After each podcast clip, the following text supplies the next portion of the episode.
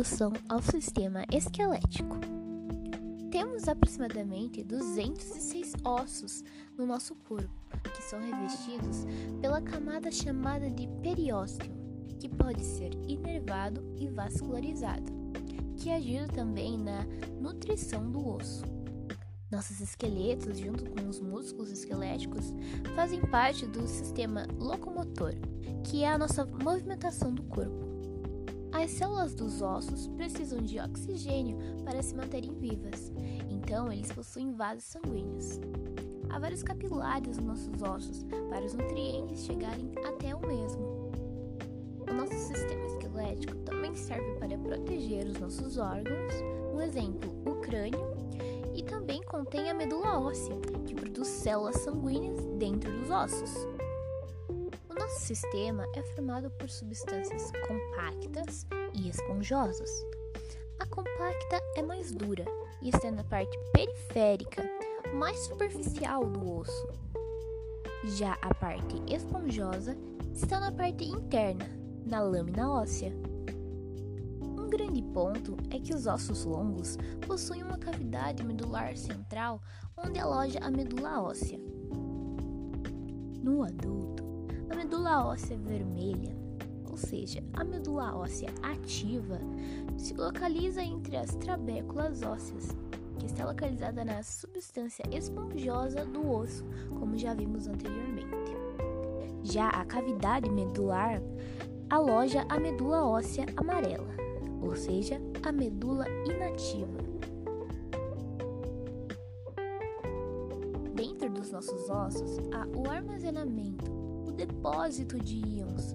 Um exemplo de íons é o cálcio, o potássio e o zinco, que são essenciais para fazer a contração muscular.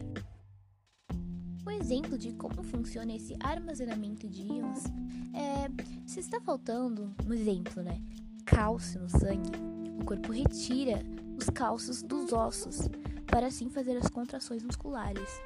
E um exemplo de um músculo que precisa de cálcio para fazer a contração muscular é o coração. Então, o coração é um órgão mais importante do que os ossos. Então, o nosso corpo, nosso organismo, ele prioriza a contração muscular do coração.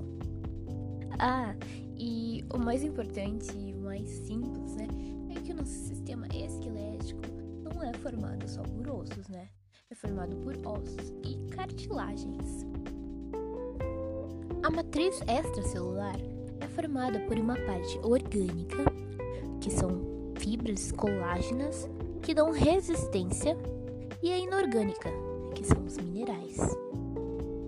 Temos três tipos de células nos ossos: os osteoblastos, que produzem componentes da matriz extracelular. Temos os osteoclastos, que tecnicamente destroem os ossos velhos, fazem a remodelação óssea. E por último, os osteocitos, que são nosso esqueleto, ele é dividido em esqueleto axial e o apendicular.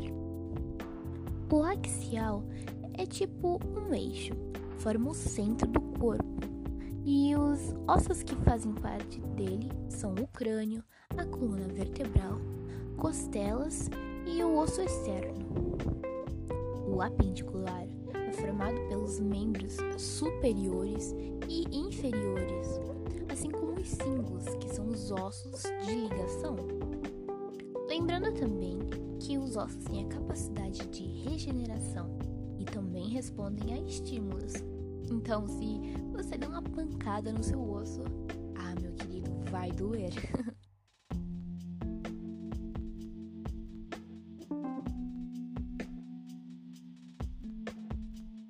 terminar, uma dica importantíssima.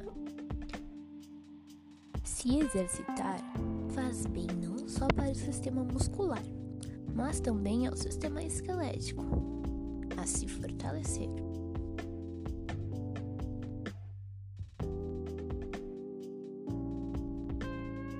Se você achou esse podcast interessante, não esqueça de compartilhar e curtir. A próxima!